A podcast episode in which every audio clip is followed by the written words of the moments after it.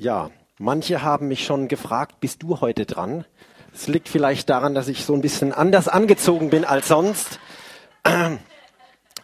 Ich freue mich ja so, dass wir im CCK total relaxed sind, aber ich wollte euch doch mal zeigen, ich habe sowas.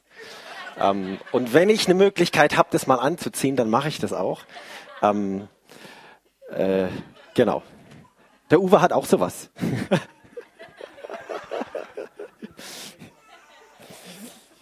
Nee, es freut mich ganz arg, dass ich heute mal wieder, wieder da sein darf, um zu predigen. Äh, ich habe mal geschaut, wann es das letzte Mal war, dass ich hier war. Es ist lange, lange her. Ähm, zweieinhalb Jahre oder mehr als zweieinhalb Jahre. Also da ist viel, viel Land, äh, viel Wasser, das Land runtergeflossen und deswegen freue ich mich einfach, dass Uwe mich letzte Woche angefragt hat und gemeint hat, Mensch, kannst du nicht mal wieder predigen? Ähm, und äh, da bin ich einfach dankbar dafür. Ähm, wir waren für alle die, die das nicht wissen äh, und in den letzten Jahren zuerst zum CZK gestoßen sind, bis vor zehn Jahren, meine Frau und ich waren hier Co-Pastoren und haben vor allem so den Bereich des Lobpreises geleitet und haben dann vor sechs Jahren einen eigenen Dienst angefangen und äh, sind aber weiter in der Gemeinde geblieben. Und äh, ich finde das eine unheimlich schöne Sache äh, zu sehen, was da trotz unseres äh, anderen Weges äh, seit sechs Jahren an Freundschaft, an Verbundenheit da ist. Ähm, wir sind weiter hier, wissen, das ist unsere Gemeinde, uns, äh, wir haben hier unsere Freundschaften und äh, haben mit Uwe und Silvia auch da einfach so super Leiter und Freunde an unserer Seite. Und ich möchte euch einfach nochmal ganz besonders dir, Uwe und Silvia, einfach danken für diese Begleitung, die wir in den letzten sechs Jahren von euch bekommen haben, trotz dass wir selber unterwegs waren und, und vieles gemacht haben, äh, dass wir einfach hier dabei bleiben konnten. In so vielen Gemeinden ist es so, wenn du da als, als Verantwortlicher in irgendeiner Weise mal drin warst und dann was eigenes machst, dann sind die Türen zu und dann ist vorbei und dann äh, sind Freundschaften aus. Und wir haben das ja hier auch im CZK in den letzten Jahren erlebt, was es heißt, dass eben solche Türen zugehen. Und deswegen finde ich das so kostbar und so schön zu sehen, dass das auch anders gehen kann. Und ähm, allein das ist was, wo man, wo man einfach ähm, ja viel drüber sagen könnte. Ähm, aber das, das sei bewusst nochmal äh, in der Kürze äh, so zum Ausdruck gebracht. Ähm, wir haben einen eigenen Dienst angefangen, Häuser der Erneuerung, ähm, und haben es uns eigentlich auf die Fahnen geschrieben, eine christliche Lebensgemeinschaft äh, mitzugestalten, mitzugründen. Und äh, wie das oft so ist im, äh, im, im, im, im, Weg mit Gott, äh, da funktioniert manches und, man, und anderes funktioniert wieder nicht. Und wir mussten in den letzten Jahren feststellen, dass das, was wir uns da auf die Fahnen geschrieben haben und was wir uns vorgenommen haben, dass das in der Form nicht funktioniert hat.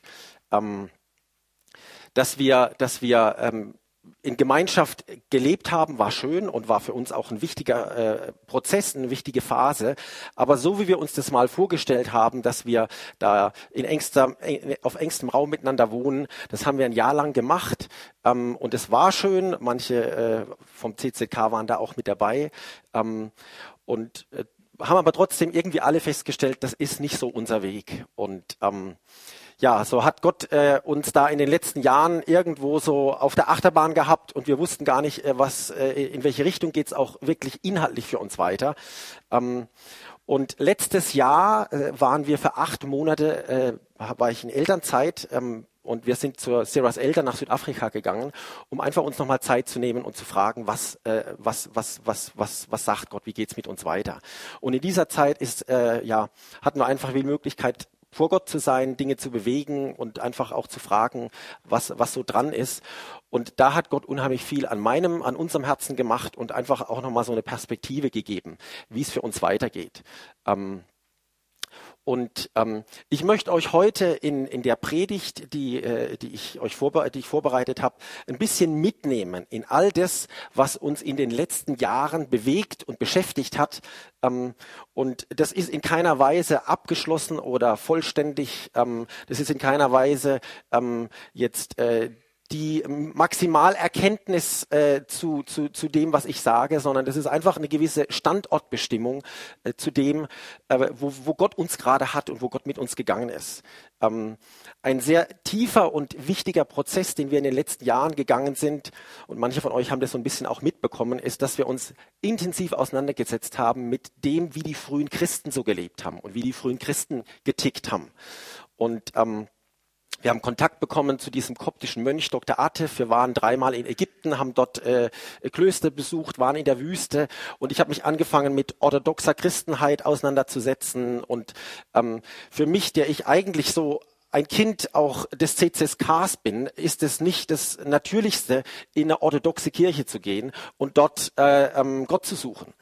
Ähm, aber Gott hat es einfach so geführt und ähm, das war eine, eine lange, das war eine, eine, intensive, das war auch eine einsame Reise, ähm, die, die, die mich eben in ganz, ganz andere Arten auch des, des Christseins und des äh, mit Gott auf dem Wegseins geführt hat. Und auf diesem äh, langen, einsamen Weg habe ich zum einen die Erkenntnis gewonnen, dass Gott in jeder, jeder Gruppe, in jeder Bewegung, in jeder Kirche, in jeder Denomination ähm, einen Schatz hat, der äh, gehoben werden muss, der, der zugänglich gemacht werden muss, den er seiner Braut zur Verfügung stellen will, dass wir zubereitet werden um für die Wiederkunft Jesu bereit zu sein. Das war die eine Erkenntnis. Die andere Erkenntnis war die, dass es ganz schwierig ist, zwischen Gruppen, die völlig voneinander entfernt sind, da irgendwie Brücken zu bauen. Dass es da wie, wie solche ähm, abgerissenen Brücken gibt oder äh, auf diesen Schätzen, die da sind, wie so Staub und Dreck drauf liegt und wir, wir keinen, keinen, keine, keinen Zugang zu diesen Schätzen haben. Wir haben wie Brillen auf und wenn ich da als freikirchlich charismatischer zu den Orthodoxen gehe, dann geht bei mir erstmal der Rollladen runter. Ja, das ist alles religiös, das ist alles ähm, nur Ritual. Wo ist da die lebendige Beziehung zu Jesus? Und ich weiß noch, als ich das erste Mal in einem orthodoxen Kloster war, ich wollte wieder weg. Das war so fremd und so andersartig für mich. Ähm, und das, da hat Gott, also ich, ich war wirklich, das war in England, äh, ich war dran, ins Auto zu steigen und zurück in den Flieger zu gehen. Ähm, und ich weiß, dass das, das, das war ein unheimlich langer, unheimlich tiefer Prozess, äh, mich einzulassen auf diese Andersartigkeit und auf dieses, dieses, dieses Fremde. Und im Laufe der Zeit habe ich, habe ich entdeckt, dass das irgendwie zusammengehört. Und dass da Gott aus den unterschiedlichsten Schätzen irgendwie was auch zusammenbringen will, damit wir zugerüstet werden, befähigt werden, in voller Autorität zu leben, in, in, in Fülle da zu sein. Ich glaube, wir Charismatiker, wir haben unseren Schatz und wir, wir wissen auch von diesen Schätzen. Aber Freunde, es gibt in anderen Kirchen, die ganz anders sind als wir, Schätze, die wir brauchen. Und für die wir und für die Gott will, dass wir eine Offenheit entwickeln, dass wir da reinkommen. Und ich möchte euch ein bisschen in diese, diese Reise mitnehmen, die wir da in den letzten Jahren hatten. Und das Ganze am Thema Vergebung, das ja das Thema äh, dieses, dieser, dieser Serie ist, ein bisschen aufhängen. Ähm, Michael, wenn du gerade diese Folie zu Christus in uns äh, anwerfen kannst. Ich habe bis vorhin nicht gewusst, welche, welche Botschaft ich predige. Ich habe ihm zwei Präsentationen gegeben, weil ich nicht wusste, was, was, was ist denn so dran. Ähm, und ich möchte das Ganze an dem Thema der Vergebung ein bisschen aufhängen und äh, möchte euch einfach einladen, euer Herz aufzumachen. Ich werde euch wahnsinnig viel sagen, auch äh, ein Stück weit wahnsinnig viele Erfahrungen und Erkenntnisse weitergeben, die ich in den letzten fünf, sechs, sieben Jahren gemacht habe. Und ich erwarte nicht, dass ihr das in, in einer Dreiviertelstunde kapiert. Äh, geschweige denn, dass das, wie, wie schon gesagt, der Abschluss äh, dessen ist, was man dazu sagen kann. Es ist einfach ein Stück weit mein Weg und unser Weg, den wir gegangen sind. Und ich möchte euch einladen, dass ihr zuerst mit eurem Herzen hört, nicht mit eurem Kopf, auch wenn viel Information kommt. Ich glaube, Gott will etwas vermitteln, in unsere Herzen reinbringen, eine Offenheit wecken, die uns befähigt, in der Fülle, in der Autorität zu wandeln, die er sich für uns wünscht. Und ich sage euch besonders für euren Alltag, dass wir Menschen sind, die, die nicht nur, wenn wir in der Gemeinde sind, gut drauf sind, Gott erfahren, die Gegenwart Gottes erleben, sondern dass wir das im Alltag erleben, zu Hause, da wo er uns hingestellt hat. Dass diese vier Wände wegbrechen und Gemeinde nicht mehr nur ein Ort ist, wo wir uns versammeln und zurückziehen, sondern Gemeinde, Gott erleben, der Ort ist, wo du zu Hause bist. Dein Alltag, deine Familie, deine Beziehung, dein berufliches Umfeld. Dort will Gott einbrechen. Und ich glaube, da gibt es gewisse Schätze, die wir auch als, als, als Charismatiker heben dürfen, uns aneignen dürfen, uns zugänglich machen. So möchte ich euch eben so ein bisschen auf, auf eine Reise mitnehmen und ähm, euch bitten, anzu, euch anzuschnallen und ähm, einfach mal eure Herzen zu öffnen und das, was, was, was, was Gott da vermitteln will, ähm, aufzunehmen. Ich möchte doch zu Anfang noch beten, dass, dass wirklich Gott spricht und dass das jetzt nicht nur meine Worte sind, sondern dass das rüberkommt, was Gott, was Gott rübergebracht haben will.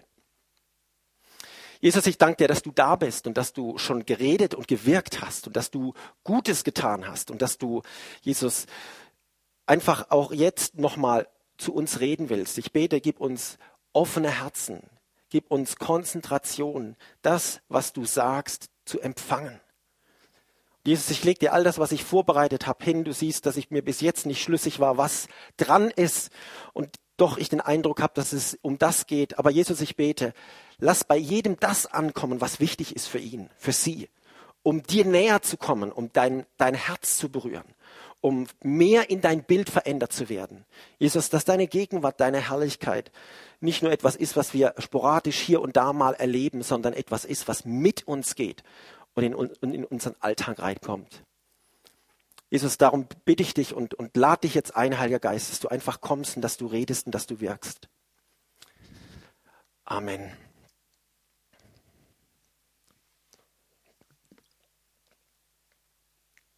Das Thema dieser Serie ist die Macht der Vergebung. Und was ich dazu sage, ist vielleicht eine Ergänzung, ähm, weil es gar nicht mal so um jetzt Vergebung geht, die Gott dir gibt, oder Vergebung geht, die du anderen gibst, sondern um die grundsätzliche Frage der, äh, dessen, wie Gott uns Vergebung schenkt.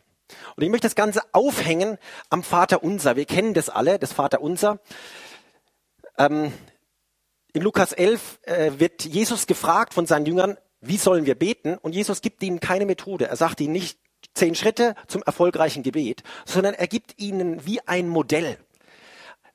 Und in diesem Modell, da heißt es im Vers 4, und vergib uns unsere Sünden. Und dann geht es äh, weiter. Ihr kennt das Vaterunser. Ich möchte es jetzt gar nicht als solches äh, komplett lesen. Und die Frage, die ich euch heute Morgen am Anfang stellen will, ist, ist das ein legitimes Gebet, dass du als Wiedergeborener, als ähm, Geliebter, als angenommener Christ, der ans Kreuz gekommen ist, der sein Leben Jesus gegeben hat, noch beten kannst? Oder ist das ein Gebet, was eigentlich nur einmal gebetet wird und dann sind dir ja deine Sünden vergeben? Wer würde sagen, das Gebet kannst du jeden Tag beten? Und wer würde sagen, das ist ein Gebet, was ich einmal bete, meine Sünden sind mir vergeben und fertig? Super. Zwei, die, die sich da trauen. Ähm ich möchte gar nicht groß darauf eingehen, was momentan so im christlichen Kontext äh, zu diesen Themen gesagt wird. Ja, wenn ihr zum Beispiel Andrew Womack hört oder wenn ihr zum Beispiel diesen Joseph Prince aus ähm, von Hongkong hört, ähm, da werden manchmal gewisse Inhalte vermittelt, die ähm, die dir das Gefühl geben, ähm, meine Sünden sind Vergangenheit vorbei und ähm, bestimmte Gebete, die in diese Richtung gehen, die brauche ich als Christ nicht mehr beten, die sind sogar falsch. Ja, ähm, vor allem wenn es dann in, in, äh, in den Psalmen, die sind ja so oder so Altes Testament, dann zum Beispiel da heißt Psalm 51, ähm, wasche mich rein von meiner Schuld. Äh, Herr und und und und äh, vergib mir meine Schuld. Ja, das sind Gebete, die ähm, als solches in manchen äh, Kreisen, wo, wo, wo zumindest das Gefühl vermittelt wird, es wird nicht unbedingt so gesagt, das will ich nicht sagen, aber es wird das Gefühl vermittelt, das ist etwas, was du so nicht mehr beten kannst. Und ich möchte dieser Frage mal nachgehen, und zwar anhand der paulinischen Briefe. Was sagt denn der Paulus zu dieser Sache? Und zwar nach dem Kreuz. Nachdem das alles passiert ist. Das ist also nicht Altes Testament. Das ist nicht etwas, was ähm, vor Jesus war, sondern das ist der Paulus. Und es ist nicht ein Jakobus ähm, oder ein Petrus, die noch viel stärker in ihren Briefen auf, auf Werke Wert legen. Ja, ein Jakobus, der sagt, Glaube ohne Werke ist tot. Der Paulus sagt, du bist gerechtfertigt aus Gnade. Punkt. Da wird gar nichts von Werken gesagt. Und so möchte ich mal anhand dessen, was der Paulus so in seinen Briefen sagt, ein bisschen der Frage nachgehen, ist das ein legitimes Gebet? Und ich möchte das Ganze aufhängen an dem Thema, jetzt habe ich es falsch gedrückt, glaube ich, die falsche Richtung. Ich möchte das Ganze aufhängen an dem Thema der Errettung. Welche Richtung muss ich denn da drücken? Brauche ich da noch eine Einweisung, wie man hier drücken muss? ah, da sind wir schon, genau. Genau. Können wir dieses Gebet heute noch sprechen? Ich möchte das Ganze aufhängen an dem Thema der Errettung. Was sagt der Paulus denn über Christen, ja, die sich für Jesus entschieden haben, bekehrt sind, wiedergeboren sind, die Gnade Gottes empfangen haben? Was sagt er denn zu ihnen über Errettung? Und da sagt er zwei Dinge. Das erste ist, du bist gerettet worden. Zum Beispiel Epheser 2.8. Denn aus Gnade seid ihr errettet durch den Glauben und das nicht aus euch, Gottes Gabe ist es. Im Englischen wird es meistens übersetzt mit You have been saved. Das ist eine Sache, die passiert ist, die ist in der Vergangenheit geschehen. Die griechischen Zeitformen, die hier verwendet werden, das ist das Perfekt oder der Aorist, diese Zeitform gibt's im Deutschen nicht, die belegen eindeutig, dass es hier um einen Zustand handelt, der mit dir passiert ist, und zwar in der Vergangenheit. In dem Moment, wo du zu Jesus gekommen bist, dein Leben Jesus gegeben hast, Vergebung empfangen hast, Vergebung, von der wir sprechen, bist du errettet worden. Da gibt es nichts zu rütteln dran. Du bist errettet worden. Und dann heißt es hier sehr klar, sagt der Paulus, aus Gnade. Das heißt, diese Errettung hat nichts mit dir zu tun. Das ist etwas, was Gott getan hat. Du bist als Sünder nur gekommen und das war einzige, was du gemacht hast, ist, dass du Ja gesagt hast. Du hast gesagt, bei mir läuft's nicht gut. Bei mir, mein Leben ist ein Chaos. Ich bin kaputt. Ich brauche dich. Und in dem Moment ist Jesus gekommen und hat die Errettung gegeben. Und zwar aus Gnade. Es gibt viele andere Bibelstellen, die das belegen. Ist uns weitgehend vertraut. Das heißt, Paulus sagt zum einen über Errettung, dass es ein souveränes Werk Gottes ist. Du warst da nicht beteiligt. Jesus ist gekommen, ist gestorben, ist auferstanden, in den Himmel gefahren, hat den Geist gesandt und indem du das annimmst, bist du gerettet worden. Das ist eine von Gottes Seite abgeschlossenes und endgültiges Werk. Das ist in der Vergangenheit geschehen, ist ein Werk seiner Gnade und du bist dabei eigentlich nur der Empfänger. Das heißt, du bist da passiv. Das ist etwas, was uns sehr vertraut ist. Jetzt möchte ich euch noch einen zweiten Aspekt von dem erzählen, was der Paulus über Errettung sagt. Der sagt zum Beispiel im Philipperbrief, darum meine Geliebten, wenn ihr alle Zeit gehorsam gewesen seid, nicht allein in meiner Gegenwart, sondern jetzt noch viel mehr in meiner Abwesenheit, verwirklicht eure Errettung, da wird genau dieses Wort gebraucht, mit Furcht und Zittern. Wir könnten da noch andere Stellen nehmen, die er gebraucht, zum Beispiel da diese Stelle aus dem Timotheusbrief, wo er von Errettung spricht. Und er spricht hier, wie gesagt, zu gläubigen, wiedergeborenen, entschiedenen, geistgetauften Christen und sagt etwas über Errettung, was zu dem ersten gar nicht so passt. Lasst uns doch vielleicht noch mal diese Stelle aus 1 Timotheus 4, Vers 16 lesen. Die habe ich jetzt nicht äh, als, als äh, äh, Vers für die Folien. 1 Timotheus 4, Vers 16. Das ist eine, das ist eine Hammerstelle. Ähm, und da ich überlasse das dann einfach euch, was ihr so dazu sagt. Da sagt Paulus zu Timotheus, habe Acht auf dich selbst und die Lehre, bleibe beständig dabei, denn wenn du dies tust, wirst du sowohl dich selbst retten, als auch die, welche auf dich hören. Schon krass. Das sind so, das sind so Bibelstellen, die, die, die blenden wir gern aus. Das steht zumindest nicht in unserer charismatischen Bibel drin, freikirchlichen Bibel. Ja? Und andere Bibelstellen auch nicht unbedingt. Das heißt, äh, lass uns gerade nochmal zurückgehen zu dem anderen. Das ist ganz lieb von dir, dass du das äh, nochmal ein, äh, eingeblendet hast. Das heißt, Paulus spricht zweitens von Errettung nicht nur als einer Sache, die geschehen ist, die ein souveränes Werk Gottes ist, die Vergangenheit ist, wo du passiv warst, sondern er sagt, da gibt es auch einen Bereich der Errettung, wo du beteiligt bist. Verwirklich deine Errettung. Setz das um, lass das praktisch werden. Beteiligt bist du da dabei. Das ist in dem Punkt kein souveränes Werk Gottes. Es ist von menschlicher Seite kein abgeschlossenes, endgültiges Werk, weil du da beteiligt bist dran. Ja, du, du, du sollst etwas tun. Das geschieht jetzt und in der Zukunft. Das ist nicht allein auf Gottes Gnade gegründet und du bist dabei aktiv. Ich gehe zügig durch die nächsten Folien durch. Äh, das ist was, wo einfach äh, mal äh, als, als kurzes Statement bei euch im Kopf nochmal hängen bleiben soll. Das heißt, wir haben eine Säule in den Briefen von Paulus, in der Theologie von Paulus, die belegt, dass du gerettet worden bist, wenn du zu Jesus gekommen bist. Und das bedeutet, Rettung ist ein souveränes Werk Gottes, von Gottes Seite abgeschlossen, in der Vergangenheit geschehen, ein Werk seiner Gnade, du bist dabei passiv. Dann gibt es aber auch bei Paulus diese zweite Säule. Du wirkst an deiner Errettung mit. Das ist kein souveränes Werk Gottes.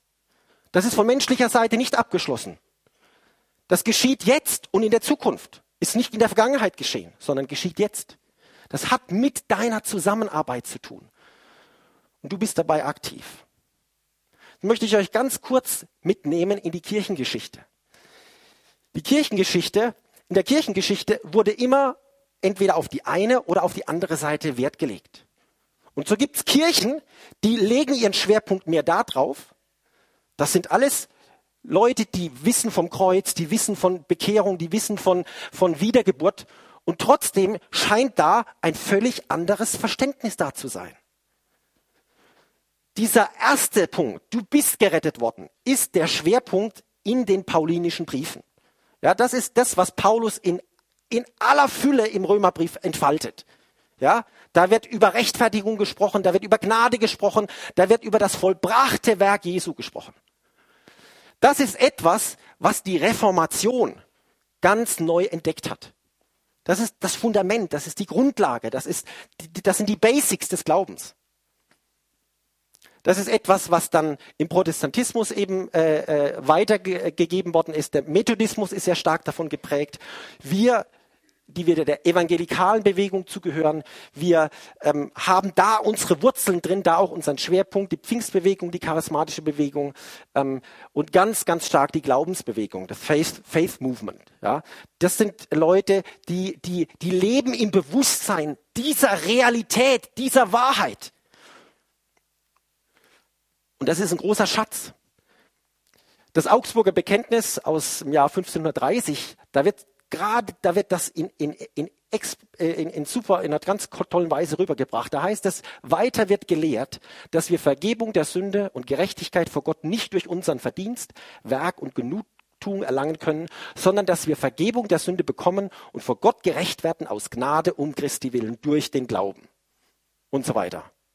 Für uns alles bekannt. Das ist diese erste Säule. Das ist etwas, was mit der Reformation ganz neu klar und klar gemacht wurde und entdeckt worden ist. Dann gibt es aber diese zweite Säule, wo du an deiner Errettung mit, mitwirkst. Und das ist interessanterweise nicht nur in irgendwelchen Kirchen der Schwerpunkt, sondern auch in biblischen neutestamentlichen Schriften, nämlich in den nicht-paulinischen Briefen. Zum Beispiel, wenn du den Jakobusbrief liest. Der Jakobus, der, der sieht es ganz anders mit der Rechtfertigung und mit der Gnade der wartet da nicht, äh, bis mal so äh, im Nebensatz was erwähnt wird dazu, sondern der sagt gleich, als er dazu gefragt wird, wie ist das mit der Gnade, da sagt er, Glaube ohne Werke ist tot. Bums. Ja, da wird gar nicht lang rumgefackelt bei dem. Der sagt das eine und das andere gehört zusammen. Und wir sagen eher, nee, nee, erst haben wir das und dann kommt daraus das. Ja, der Jakobus denkt da ganz anders zu. Und wenn ihr die anderen Briefe lest, auch den Petrusbrief, äh, äh der da äh, in ähnlicher Weise dazu Aussagen macht, äh, da werden eben, da wird ein anderer Schwerpunkt gesetzt. Bei, bei dem Johannes ist es nochmal ein bisschen anders. In den Evangelien wird es auch eigentlich so vermittelt. Ja, du bist an deiner Errettung beteiligt, aber das ist ja noch vor dem Kreuz, könnte man jetzt sagen.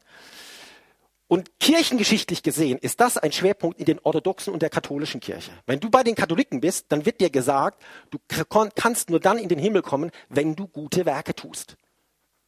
Ja? Und sie belegen das biblisch. Jakobus sagt es so. Und wir Protestanten, wir sagen dann, Mensch, habt ihr nicht begriffen, was der, was der Paulus da im Römerbrief sagt? Gerechtfertigt aus Gnade durch den Glauben. Das wissen die auch alle, aber die legen da ganz andere Schwerpunkte. Das ist ein Schwerpunkt in der Heiligungsbewegung des 19. Jahrhunderts, die von, von, vom Methodismus herkam und dann in Amerika sehr stark war. Und auch äh, eine, eine, ein Schwerpunkt im Calvinismus, also in der reformierten Kirche und im Pietismus. So viel nur ganz kurz dazu.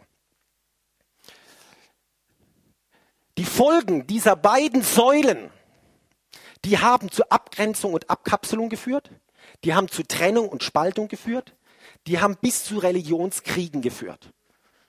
Ja? Und bis heute bekämpft man sich noch und nimmt unterschiedliche Positionen ein und sagt das eine und das andere. Man beharrt auf der eigenen Position und ist verschlossen gegenüber dem anderen. Wie gehört das jetzt zusammen? Das Interessante ist eben, dass jede Position sich biblisch begründen lässt. Jede Aussage hat also ihre Berechtigung und ihren Wert. Hinter jeder Position steckt eine Wahrheit. Wie aber hängt es jetzt zusammen? Und da hat Gott mir in den letzten Jahren ein bisschen ein, ein, ein Verständnis vermittelt. Ich glaube, dass Gott, Gottes Herz blutet und Gottes Herz sich nach Einheit sehnt. Und danach, dass wir diese Schätze uns zugänglich machen. Aber wir müssen eine Offenheit entwickeln für das, was was er dem anderen da gegeben hat. Und mir ist wichtig, dass ihr versteht, das sind nicht nur kirchengeschichtliche Traditionen oder Positionen, sondern das sind Dinge, die du von der Bibel her so findest. Und wir müssen unsere Herzen aufmachen und das andere auch sehen. Weil Gott uns zurüsten will, dass wir in der Kraft und in der Power stehen, die wir eigentlich haben sollen. Wir sind wir Charismatiker, wir haben unsere Stärken und wir haben unsere absoluten Gaben. Aber ich glaube, dass Gott uns, dass, dass wir gut tun, wenn wir unsere Herzen aufmachen und sagen, Gott, gib mir von all dem, was du da bei den anderen noch hast, damit ich ein, Christ bin, in dem du zu sehen bist, damit ich ein Christ bin, aus dem du rausstrahlst. Ein Christ bin, der nicht nur Worte macht, sondern der in der Autorität lebt, die du für mich hast. Ich glaube, eine Antwort, ein Schlüssel für diese Frage ist ein biblisches Konzept, das wir zum Teil kennen, aber zum Teil auch nicht so. Und zwar dieses Konzept ist Christus in uns und Christus durch uns. Und ich glaube, wenn wir diese beiden Konzepte verstehen, dann kriegen wir gut zusammen, was das eine bedeutet und was das andere bedeutet. Und dann kriegen wir auch gut zusammen, dass wir zum einen sagen, ich brauche nicht jeden Tag um Vergebung meiner Sünden beten. Die sind vergeben. Und trotzdem bin ich mir bewusst, dass es da in meinem Leben Bereiche gibt, die noch mehr durchdrungen werden müssen von Gott. Und wo ich mich ausstrecke danach, dass er sichtbar wird, dass er da reinkommt, dass sein Wesen mein Wesen durchdringt. Und diese Bereiche halte ich ihm jeden Tag hin. Und ich habe dabei nicht das Gefühl, mir wird hier was von meiner Identität als Kind Gottes genommen. Hier wird etwas von meiner Rechtfertigung weggenommen, sondern das ist ein anderer Bereich. Und da möchte ich euch kurz mit reinnehmen.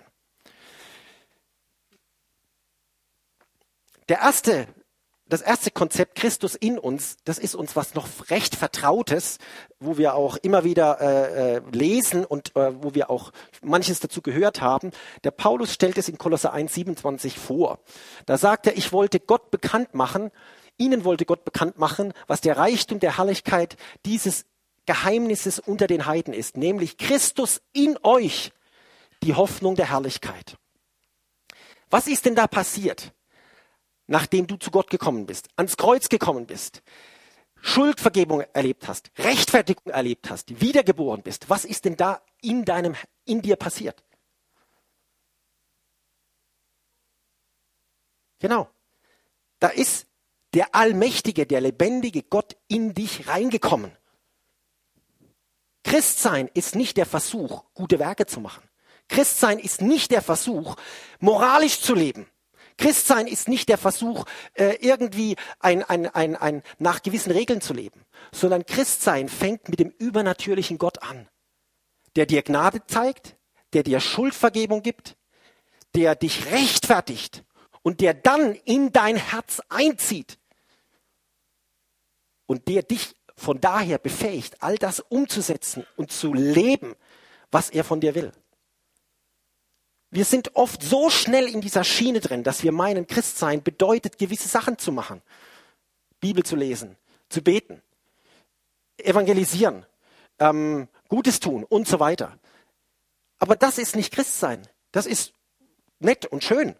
Aber Reich Gottes, Christsein hat etwas damit zu tun, dass der lebendige Gott in dir wohnt und dich durchdringen will. Und du musst zuerst mal dir über diese Tatsache bewusst werden, er wohnt da in dir. Und er ist eingezogen und er lebt da in dir. Aber das ist eben dein Herz.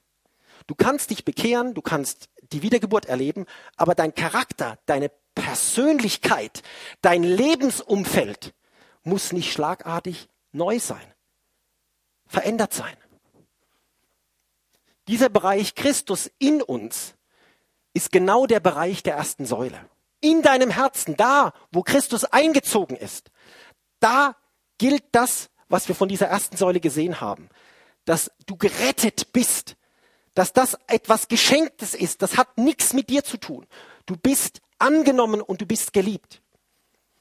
Dieser Christus hat sein Leben für dich gegeben und ist am Kreuz für dich gestorben. Und er zieht da in dein Herz rein. Und in dem Moment, wo er da reinkommt, bist du gerettet. Punkt aus. Und du kannst Heilsgewissheit haben. Dein Heil ist eben nicht von deinen Werken abhängig. Das wird ganz, ganz klar in den Briefen von Paulus gesagt. Was gehört zu diesem Bereich dazu? Da gehört die Rechtfertigung dazu. Da gehört Versöhnung dazu. Da gehört Wiedergeburt dazu. Da gehört neue Schöpfung dazu. Da gehört Kindschaft dazu.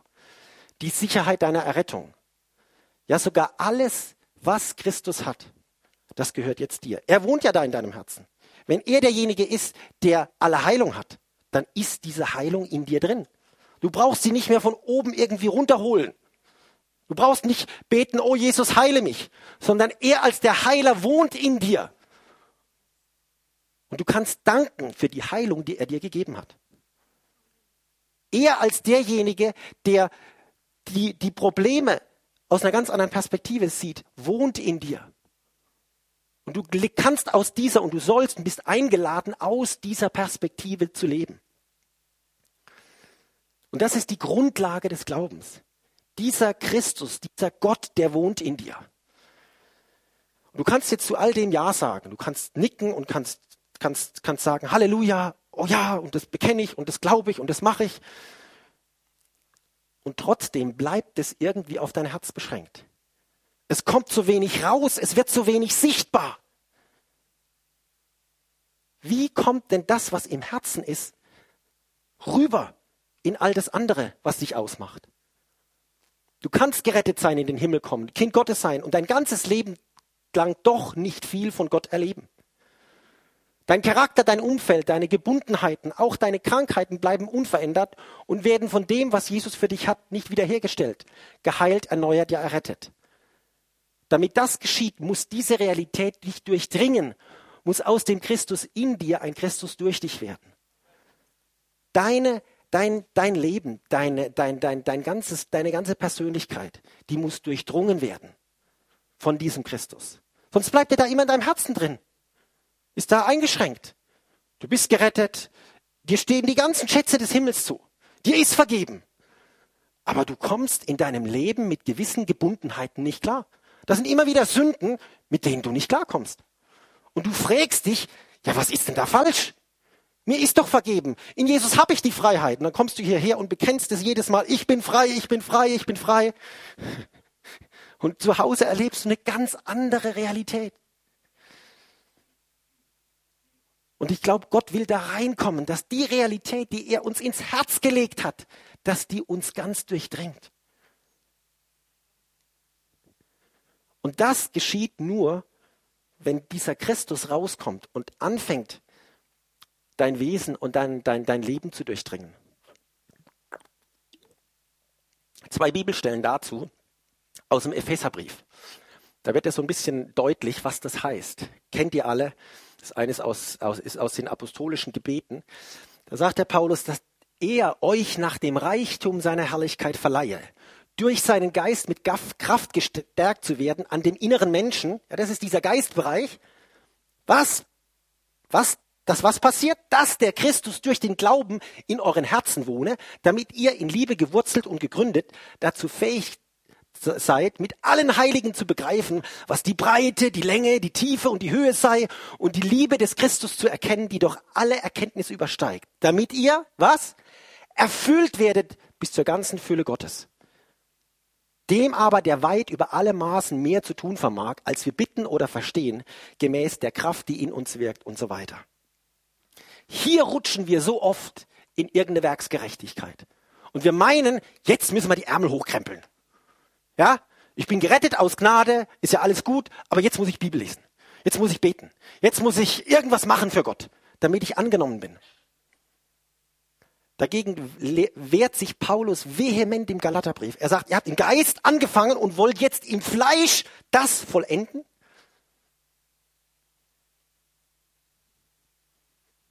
Wie funktioniert das? Der Petrus, der sagt zu diesem Punkt Folgendes, das ist eine ganz interessante Sache, der sagt, wenn ihr das Endziel eures Glaubens davontragt, und was bezeichnet er als das Endziel deines Glaubens? Die Errettung deiner Seele.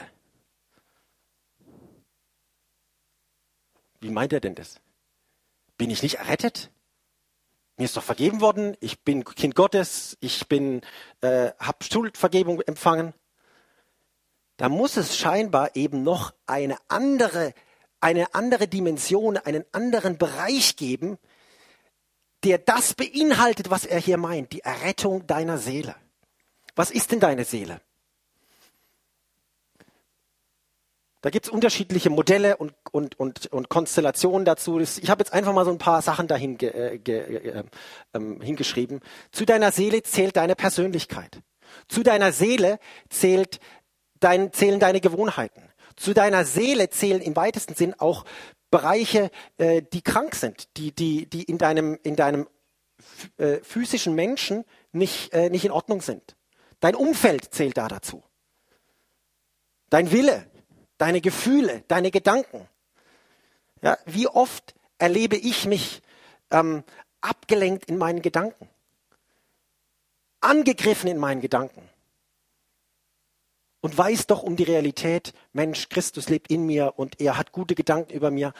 Aber das ist eine tägliche Sache, ein Kampf, das umzusetzen.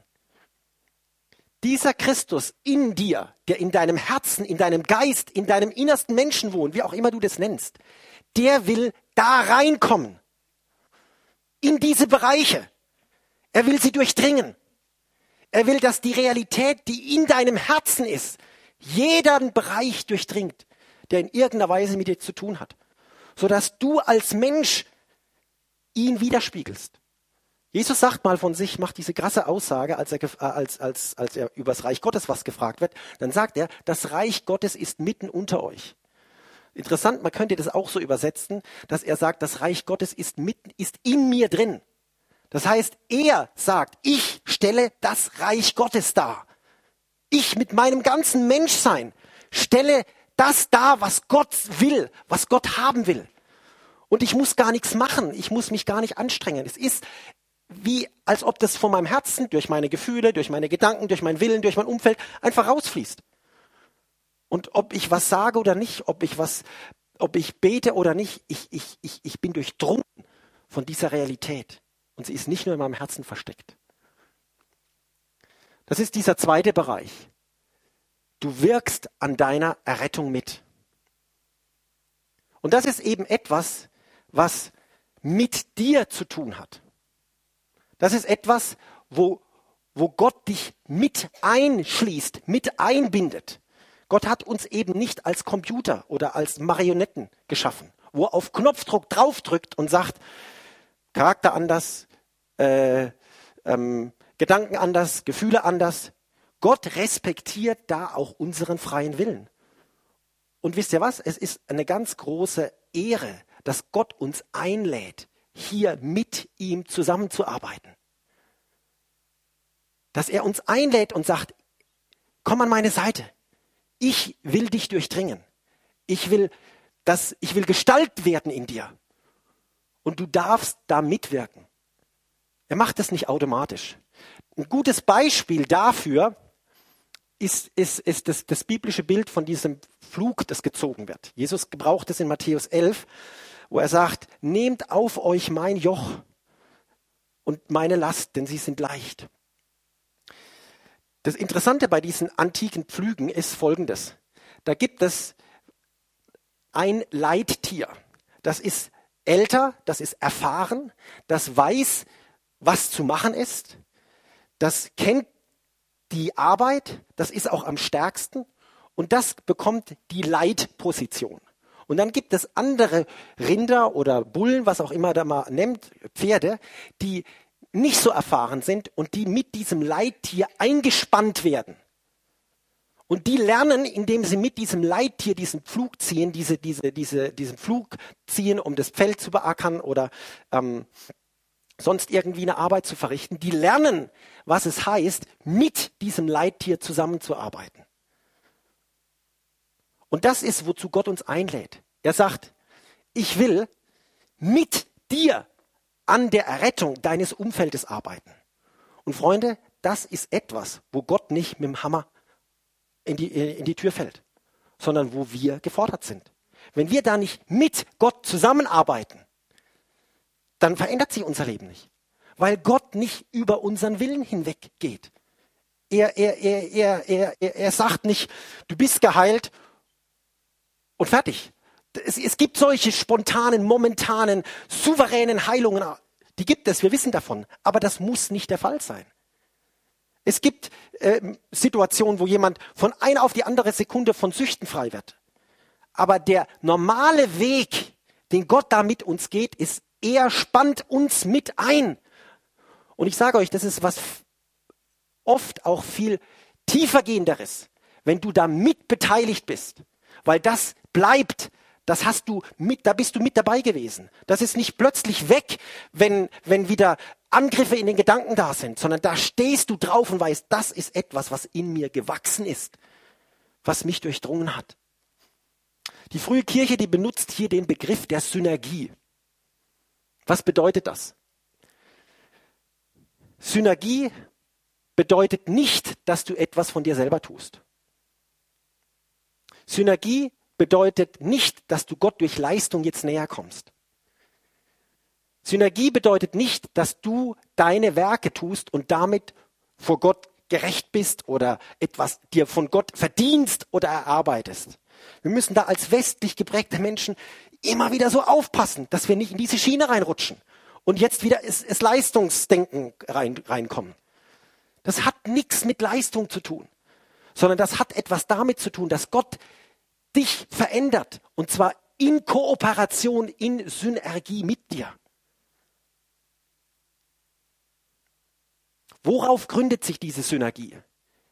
Sie gründet sich auf alles, was Gott in Jesus vollbracht hat. Die Synergie gründet sich auf das, was Gott tut und du empfängst es im Glauben. Die Synergie bedeutet, all das, was Gott tut, beginnt im Geist. Lasst mich euch abschließend, wir kommen schon fast zum Schluss. Könnt ihr noch? Seid ihr noch da? Schon, schon, schon völlig platt? Gerade so. Also wir kommen, wir kommen langsam in die Zielgerade. Ähm, diese Synergie bedeutet nicht, dass du jetzt eigene Werke tust dass du jetzt eigenes vollbringst, sondern diese Synergie bedeutet, dass du dich auf das gründest, was Jesus getan hat. Und die frühe Kirche, die spricht hier von fünf Heilstaten, die für uns von grundlegender Bedeutung sind. Wir kennen als evangelikale Christen das Kreuz. Ja? Das ist das, wo Jesus Heil erwirkt hat. Du kommst als Sünder zum Kreuz, bekennst deine Sünden, bekommst eben all das, wovon wir gesprochen haben. So, und dann bist du im Reich Gottes drin. Und in unserer Prägung ist das meistens so, dass dann, ja, dann, dann war's das. Du bist jetzt Kind Gottes. Die frühe Kirche sagt, die Heilstaten Gottes beschränken sich nicht nur auf das Kreuz, sondern beziehen die Auferstehung mit ein, beziehen die Himmelfahrt mit ein, beziehen die Ausgießung des Geistes ein und sogar die Fleischwerdung. Christi wird damit als heilsspendende Tat betrachtet. Wir können als Charismatiker noch vielleicht was mit der Ausgießung des Geistes anfangen. Ähm, ja, den brauchen wir, damit wir vollmächtig sind und damit es richtig abgeht. Aber mit, äh, mit der Auferstehung können wir vielleicht auch noch ein bisschen was anfangen. Ja, wir leben in der Kraft des Auferstanden, aber mit, mit Himmelfahrt und mit, mit Fleischwerdung, das ist schon was, wo wir nicht unbedingt so viel mit anfangen können. Die frühe Kirche sagt, mit Christus zusammenzuarbeiten bedeutet, dass du dir regelmäßig bewusst bist, dass du mit Christus gekreuzigt bist, dass du mit Christus auferstanden bist, dass du mit Christus in den Himmel gefahren bist und dass du mit Christus erfüllt bist mit dem Geist Gottes. Und diese Schritte sind wie Türen, durch die Gottes erlösende Gnade fließt, sodass dein Leben von ihm durchdrungen wird. Du strengst dich also in dem Sinn gar nicht an, du machst nichts, sondern du lädst den auferstandenen Christus ein dass sein Leben dich durchdringt. Du lädst den Christus, der im Himmel Platz genommen hat, ein, dich mitzunehmen und dein Zuhause im Himmel zu finden. Und entdeckst die Realität, du bist nicht gebunden an diese Welt. Du lebst hier nicht, du bist hier nicht zu Hause. Das ist nicht der Ort, an dem du, an dem du begrenzt bist, sondern du siehst plötzlich eine ganz andere Dimension, nämlich die Dimension des Thrones Gottes. Dort ist dein Platz. Dort bei den himmlischen Heerscharen, dort beim Vater sitzt du. Und aus dieser Realität lebst du jeden Tag neu. Und so sagen sie, dieses mit Gott zusammenarbeiten ist wie so ein Kreislauf, dass du jeden Tag, dass du immer wieder bewusst durchgehst, wo etwas anfängt aus deinem Herzen rauszufließen in deinen Charakter. Es ist dann nicht mehr deine Anstrengung, dein Wirken. Ich, ich weiß, ich, ich, ich muss mich verändern, aber ich schaff's nicht. Wir schaffen das nicht.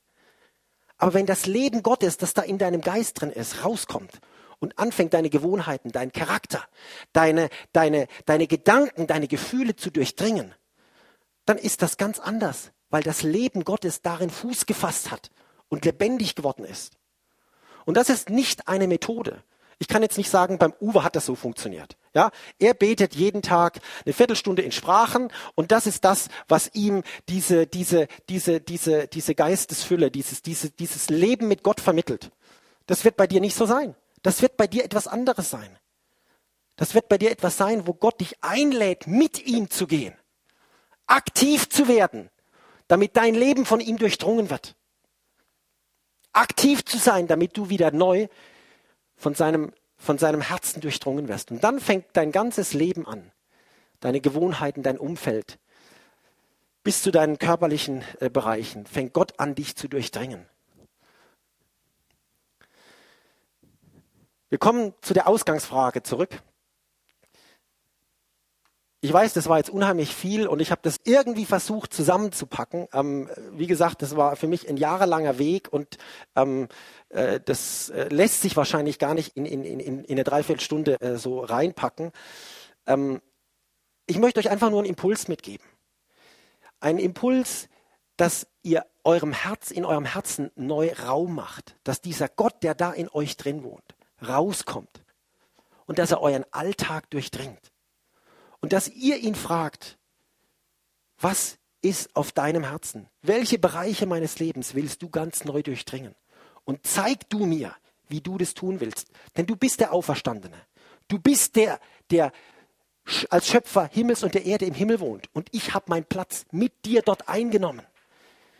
Du bist derjenige, der den Geist ausgegossen hat und das auch immer wieder tut.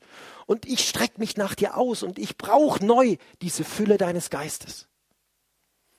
Ich glaube, wenn wir ein bisschen, bisschen was von dem in unserem Leben verstehen und wenn so manche Kirchen ein bisschen was von dem verstehen, dass da viele Gräben, die da sind, zugeschüttet werden können. Weil wir plötzlich merken, jedes, jedes hat irgendwo seinen Platz. Jedes hat ein Stück weit seine Berechtigung und äh, sein, sein Wert und seine Bedeutung. Kommen wir zu der Ausgangsfrage zurück. Kannst du von Herzen jeden Tag dieses, diesen Teil des Vaters unsers mitbeten. Und vergib mir meine Sünden. Der Peter nicht. Andere können das wieder. Ich will mal sagen, Es gibt Momente, wo Gott zu dir sagt, schau nicht auf deine Vergangenheit. Die Sünden einer Vergangenheit sind vorbei. Und da gibt es Momente, wo du das nicht tun kannst. Aber wenn du wachsen willst im Glauben, wenn du willst, dass dieser Gott, der in deinem Herzen ist, dich durchdringt, dann musst du in jeden Bereich deines Lebens rein, Peter. Und diese Bereiche, die eben nicht durchdrungen sind von ihm, die sind noch brach, die sind noch leer, die sind noch nicht erfüllt mit ihm eben. Und die kann ich ihm jeden Tag hinhalten. Und er lädt mich dann ein, mit ihm in diese Bereiche reinzugehen. Wie Gewohnheiten, wie Herzenshaltungen, wie, wie meine, mein Charakter verändert und durchdrungen wird von ihm. Ich hoffe, ich habe euch nicht zugetextet und euch völlig überfordert oder überladen, aber ich habe gemerkt, das brennt einfach in meinem Herzen. Ich hatte eine ganz andere Predigt, wie gesagt, noch als fast äh, engere Auswahl gehabt, aber dann gemerkt, Mensch, ich kann, ich kann nicht anders. Ich muss über das reden. ähm, und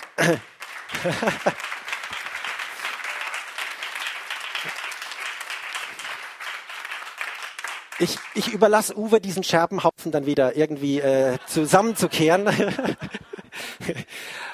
Ähm, wenn ihr ein bisschen mehr zu dieser, dieser ganzen Thematik ähm, äh, hören oder lesen wollt, ich habe so fünf kleine Andachtshefte geschrieben, ähm, die genau diesen Titel tragen, Christus in uns, durch uns und um uns. Da gibt, kommt dann noch ein dritter Bereich dazu.